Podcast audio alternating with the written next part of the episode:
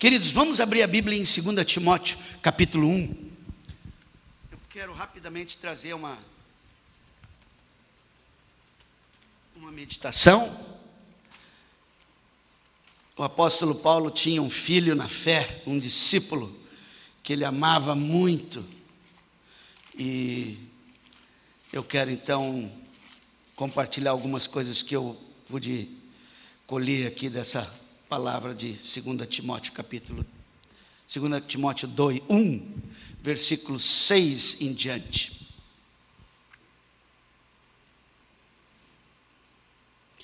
Por esta razão, pois, te admoesto que reavives o dom de Deus que há em ti pela imposição das minhas mãos.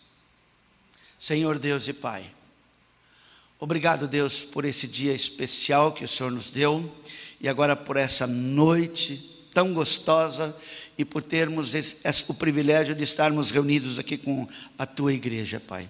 Obrigado pela cidade de Blumenau, obrigado pela igreja Aba aqui, obrigado, Deus, por tudo que o Senhor está fazendo nesse estado de Santa Catarina, aqui no Brasil. Obrigado, Pai, porque nós podemos ver as mudanças, são palpáveis no nosso Brasil, Pai, e nós queremos que o Brasil vai continuar prosperando. Nós vamos ter progresso nesse Brasil, como foi profetizado lá na bandeira nacional, Pai. Nós vamos voltar a ter ordem e progresso nesse país, porque sabemos que o Senhor tem um grande plano para com esta nação.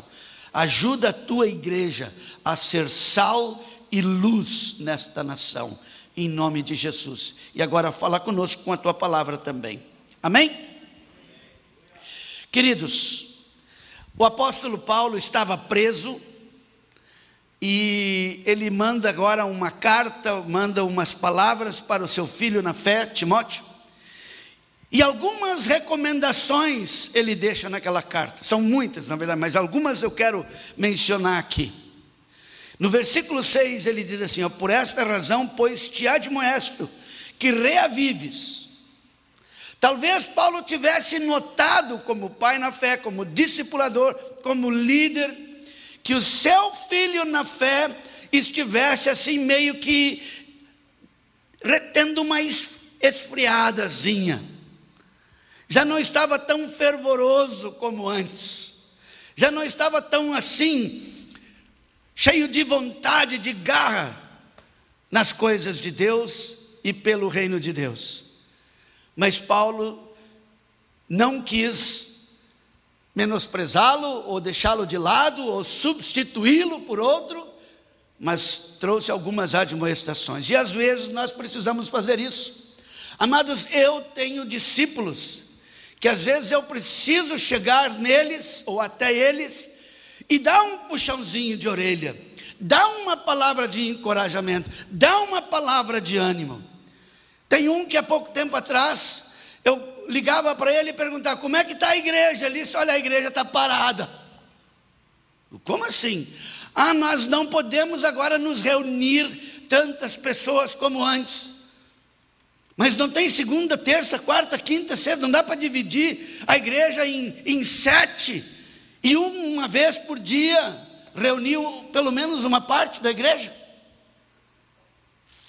Como é que está o projeto de hortas? Olha, está tudo parado que eu estou meio sem dinheiro para comprar semente. Mas as sementes que você recebeu quando você plantou, você não ficou fazendo novas sementes? Comeu a semente? Amado crente que come semente, vai morrer de fome, vai, vai, não vai prosperar na vida, vai ficar pobre. Semente não é para ser comida, é para ser plantada. Claro que eu também gosto de uma sementinha de abóbora, eu gosto de uma semente de moranga seca, eu como até semente de melancia mas eu sempre separo aquelas que precisam ser plantadas para que não venha faltar o fruto ou o pão nosso na nossa, o pão nosso de cada dia na nossa mesa. E eu tive que dar uma chamada no meu discípulo. Hoje, um ano depois, perguntem qual é o projeto mais mais fervoroso, que mais anda para frente, que mais está tendo sucesso, Eu não sei se a igreja pode ter sucesso, não é isso que talvez a palavra. Mas que está bem. Essa igreja que eu tive que admoestar, ou pude admoestar o meu discípulo. Fazem poucos dias ele me ligou, ele disse, pastor, obrigado por aquela palavra naquele dia. I can see today the church, it's totally different. Eu posso ver que a igreja hoje é totalmente diferente do que era um ano atrás. Mesmo em meio à pandemia, nós conseguimos crescer.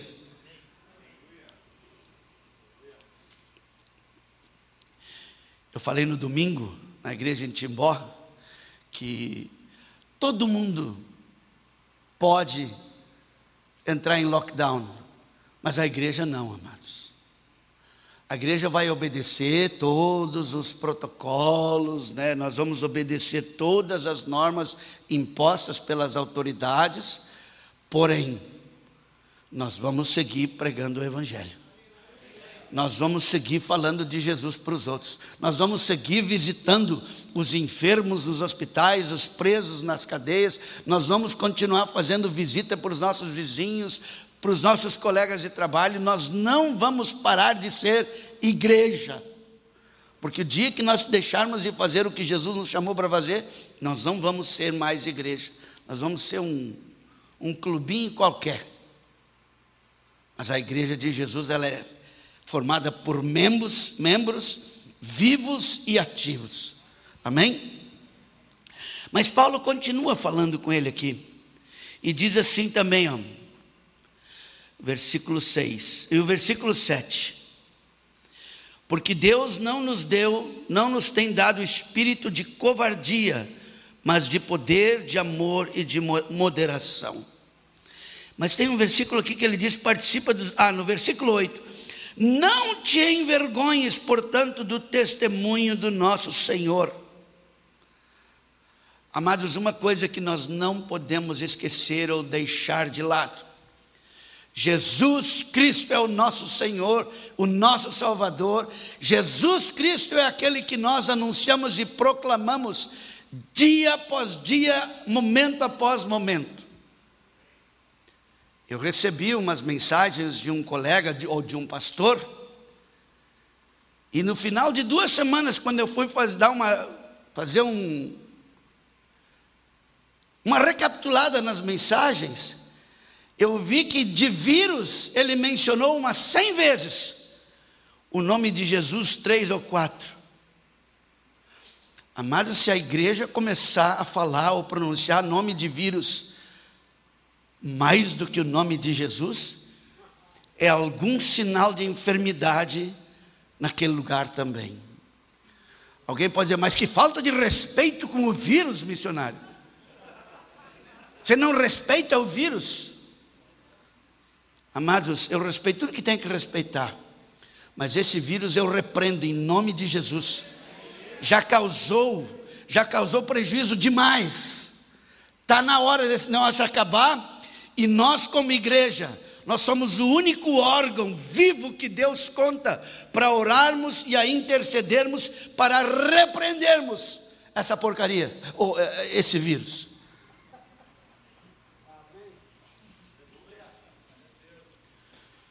Não te envergonhes, portanto, do testemunho do nosso Senhor Jesus Cristo, nem do seu encarcerado Paulo pede para ele não ter vergonha. Dá para imaginar eu tendo hoje o meu pastor preso? Será que eu ainda iria mencionar o nome dele nos meus testemunhos? Ele que foi tanta bênção na minha vida, ele que não olhou para o preço que tinha que pagar, ele que não poupou, não economizou nada, tempo e, e tanta coisa para me ver como alguém com dignidade novamente. Dia 14 de julho de 1987, um pastor veio, atravessou a rua, falou de Jesus para mim, me discipulou, cuidou de mim. Toda vez que eu pisava na bola, que eu caía, ele ia lá, dava a mão e me levantava. E se eu estou aqui hoje, foi graças àquele homem. Mas se ele fosse preso hoje, eu, eu continuaria mencionando o seu nome?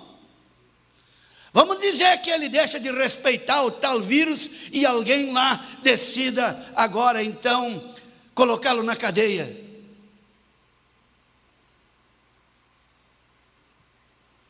Amados, falta muito pouco para nós, os crentes, termos que prestar contas daquilo que nós fazemos. Em muitos países, os crentes já fazem isso há muitos anos. As pregações são analisadas, são filtradas.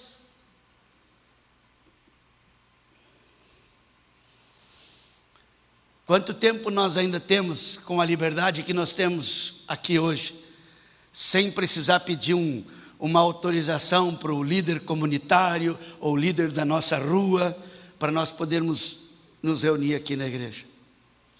Tomara que o Brasil nunca venha passar por um tempo desse. Repreenda isso nas tuas orações e agradeça a Deus pela liberdade que você tem.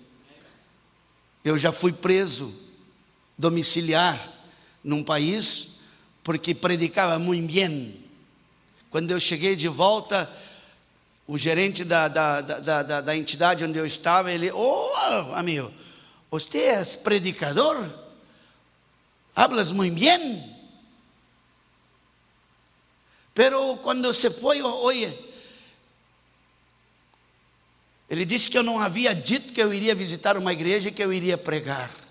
Que a próxima vez era para pegar uma autorização. Muito cuidado.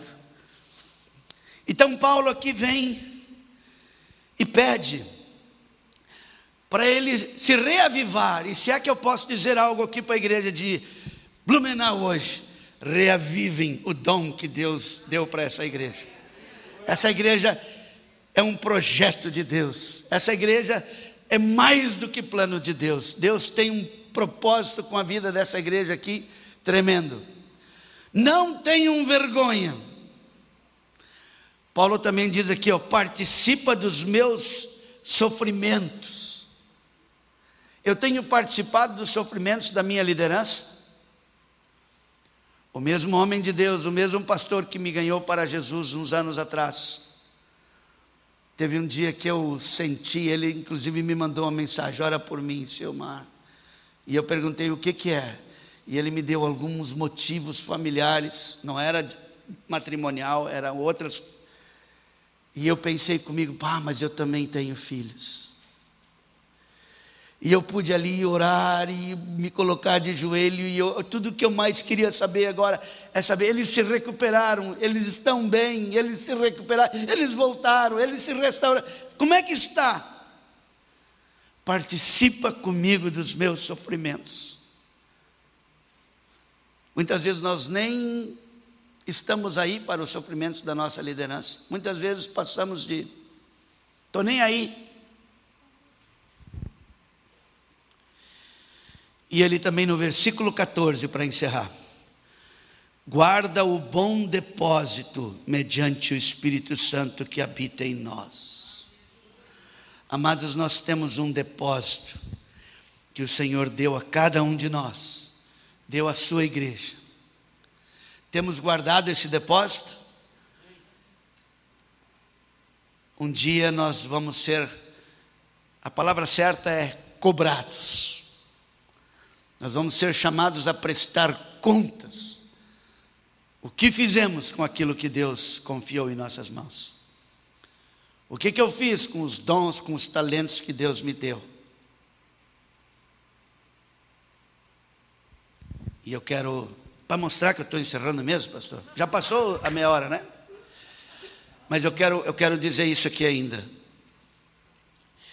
Tem muito crente Muita gente na vida da igreja, eu percebi isso. Eu já estou há duas semanas no Brasil e por onde eu tenho passado, eu tenho notado que muitos crentes acham que o bom de Deus passou. Os bons tempos da igreja ficaram no passado. E eu quero dizer para vocês que não é assim. O melhor de Deus está por vir. Quando o povo saiu do Egito da escravidão e entraram ali por aquele caminho antes de chegar até o mar.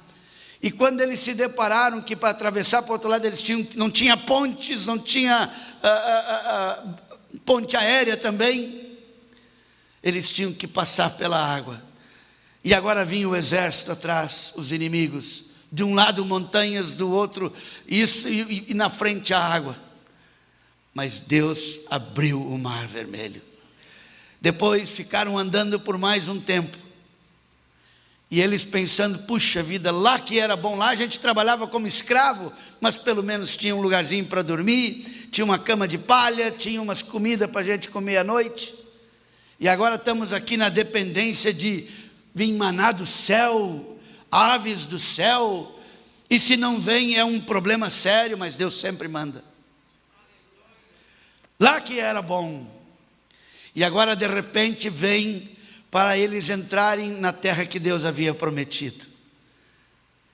E agora tem um rio para eles atravessarem. E quando é a época de atravessar o rio, as águas não estavam bem, não. Deus ainda mandou chuvas fortes, a água estava pelas barrancas, pelas ribanceiras. Mas o mesmo Deus que é capaz de abrir o mar vermelho, é capaz de estancar as águas de qualquer rio até do Rio Jordão. E mais uma vez eles passam. E sempre pensando, o bom era lá atrás, o melhor de Deus já ficou. Era no tempo que vinha maná do céu, quando vinha as aves do céu. E agora eles ainda tinham que fazer uma marcha. Tinha mais algo para fazer antes de entrar na terra prometida. Mas o mesmo Deus que sempre proveu, proveu para eles entrarem lá também. Então, amados, o melhor de Deus está por vir. Amém, pastor?